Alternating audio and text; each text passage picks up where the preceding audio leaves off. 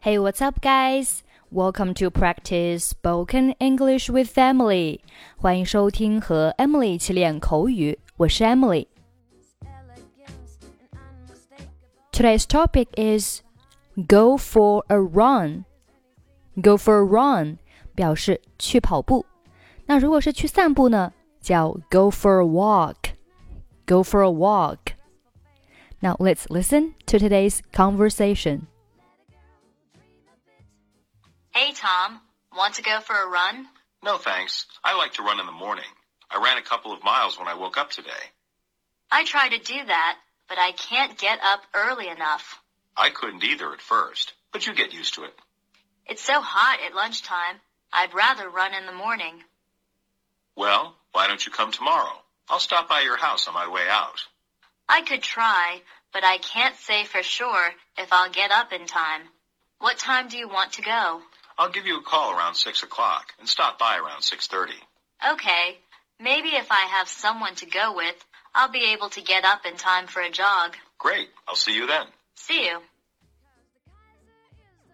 刚才我们说了，去跑步可以叫 go for a run，也可以叫 go running。Go running 去跑步，还有一个单词叫做 jog，J O G jog，它表示慢跑。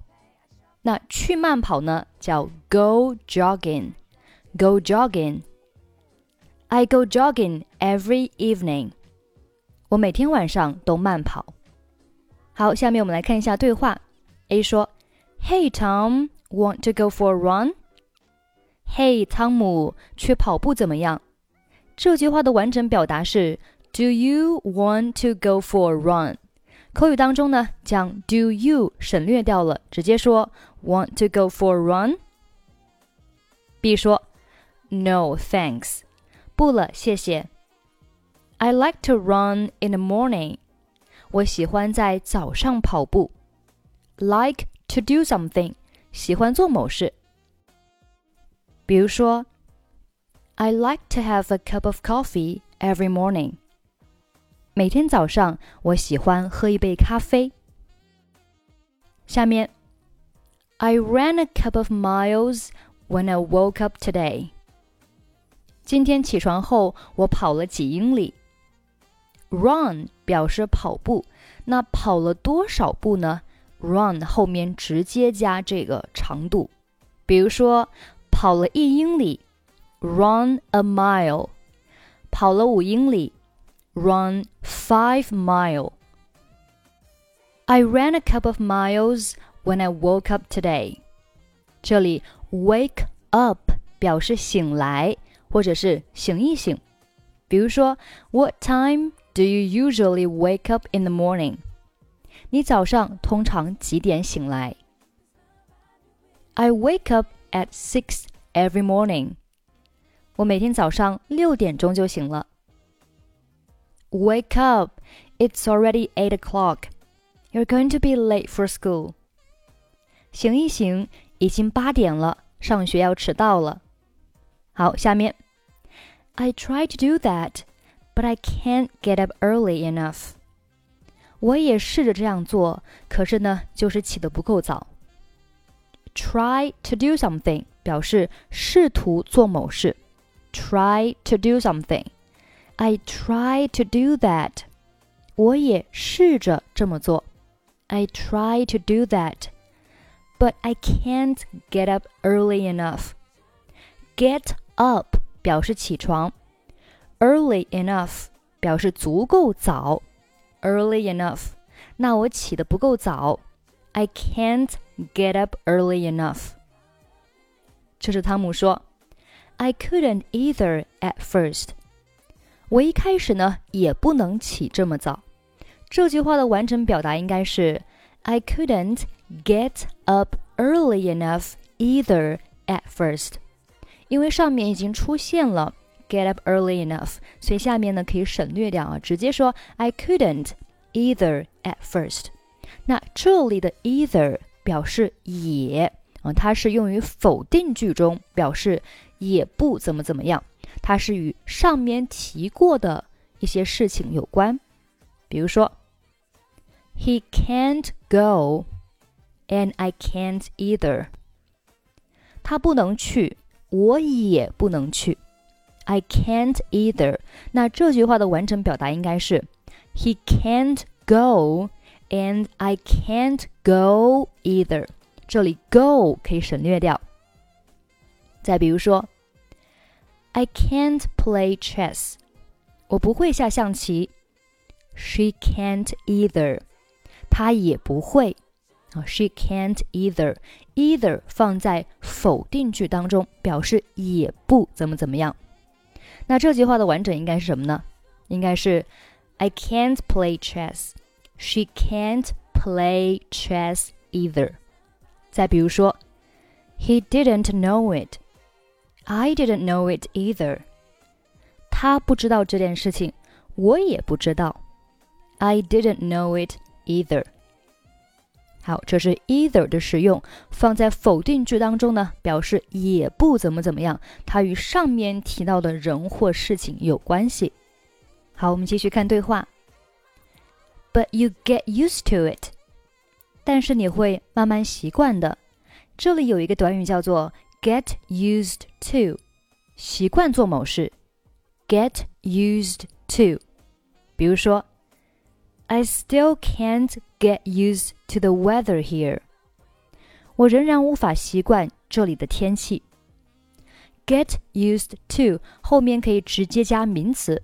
那如果要是习惯做某事呢？注意 to 后面是接动词的 ing 形式。比如说 ，I just couldn't get used to living in a big city。我就是不习惯生活在大城市。那这里 get used to 后面接的是动词 live，表示住。那这里呢要变成 live 的动词 ing 形式，去掉末尾的 e，变成了 ing。Living in a big city. Life is not fair. Get used to it. 生活是不公平的，你要去适应它。好，我们继续往下看。it's so hot at lunchtime. I'd rather run in the morning. 中午的时候太热了，我宁愿早上跑步。It's so hot. 天很热。It's so hot. At lunchtime. Lunchtime 就是午饭的时间，其实呢，也就是在中午的时候。I'd rather run in the morning. 这里 I 一撇 d，它是 I would 的缩写，would 拼写是 W O U L D，would。I'd rather 表示我宁愿做什么事情，后面接动词原形。这里是 I'd rather run in the morning，我宁愿早上跑步。我们来看一下 I'd rather 的其他例句。I'd rather stay at home and do the work. 我宁愿待在家里面工作。I'd rather use up my money than save them in the bank. 我宁愿把钱花光，也不要存在银行。 注意这句话呢，它用到的句型是 would rather do something than do something，就是比起做某事。我更宁愿做某事。注意哦，它后面有一个 than，than 后面也是接动词的原形。那比起啊，比起 than 后面的这个事情，我宁愿做前面的这个事情。Then 后面呢是他不愿意做的啊，像这里呢，save them in the bank，把钱存在银行，这是我。啊，不愿意做的事情，我愿意做的事情呢，放在前面。这里呢，愿意做的事情是 use up my money 啊，把我的钱花光。I rather use up my money than save them in the bank。下面汤姆说，Well, why don't you come tomorrow? I'll stop by your house on my way out. 嗯，那你明天为什么不来呢？why don't you come tomorrow? 你明天为什么不来呢？I'll stop by your house On my way out. On my way out 就是在我出去的时候，在我出去的路上。I'll stop by your house. 我会顺便啊拜访你家，顺便路过你家。这里有一个短语叫做 stop by。stop by 表示顺便拜访啊，就是在去某地的途中，顺便经过什么地方，顺便去拜访某个人。stop by。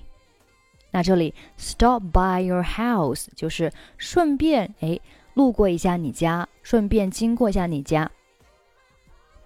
我们看例句 ：I have to stop by a friend's home to pick up a book on my way here。啊，我在来这儿的路上呢，要顺便去我朋友家去取一本书。Stop by a friend's home。顺便拜访我一个朋友的家，那目的是什么呢？To pick up a book，啊，去取一本书。On my way here， 就是当我到这儿的路上，啊，当我到这儿的路上呢，我顺便去朋友家拿一本书。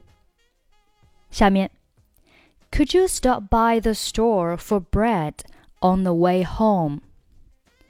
你回来的路上能不能顺便在店里买点面包？Stop by the store，顺便路过一下商店，目的是什么呢？For bread，啊，为了一些面包。On the way home，在回来的路上。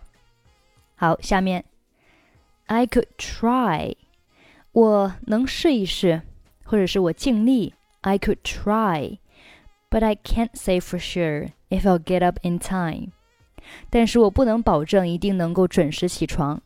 那这里 I can't say for sure，我不能确定什么什么。I can't say for sure， 你可以单独使用，也可以放在句子当中。我们看下面例句：I can't say for sure if he will come。我不确定他能不能来。I can't say for sure if he will come。I think he will come back on Monday, but I can't say for sure. 我想他周一会回来，但是我不能确定。 I think he will come back on Monday, but I can't say for sure. 好，下面，What time do you want to go？你想几点钟去？What time do you want to go? What time 是对时间的提问，这里可以换成 when。When do you want to go? When 拼写是 W H E N。 这时汤姆说：“I'll give you a call around six。”我会在大约六点的时候给你打电话。Give somebody a call，给某人打电话。And stop by around six thirty。哎，这里呢又出现了 stop by，现在我们应该能够理解它的意思了啊，就是我会在六点半的时候呢经过你那儿 stop by。Okay, maybe if I have someone to go with, I'll be able to get up in time for a jog. 或许如果有个伴儿的话呢，我能够按时起床去跑步。哎，这边呢有一个 jog，J O G，jog。我们在节目一开始就介绍了这个单词，表示慢跑，jog。去慢跑可以叫 go jogging，go jogging。 好，我们再看这句话，If I have someone to go with，就如果呢我有一个人啊一起去，go with 和某人一起去。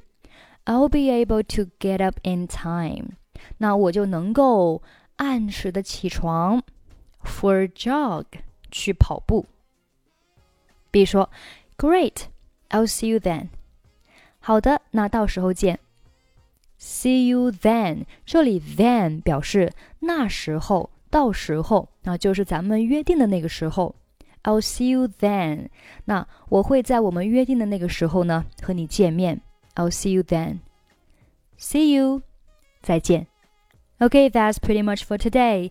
欢迎关注我们的微信公众号“英语主播 Emily”，获取本期节目的跟读版本以及语音打分。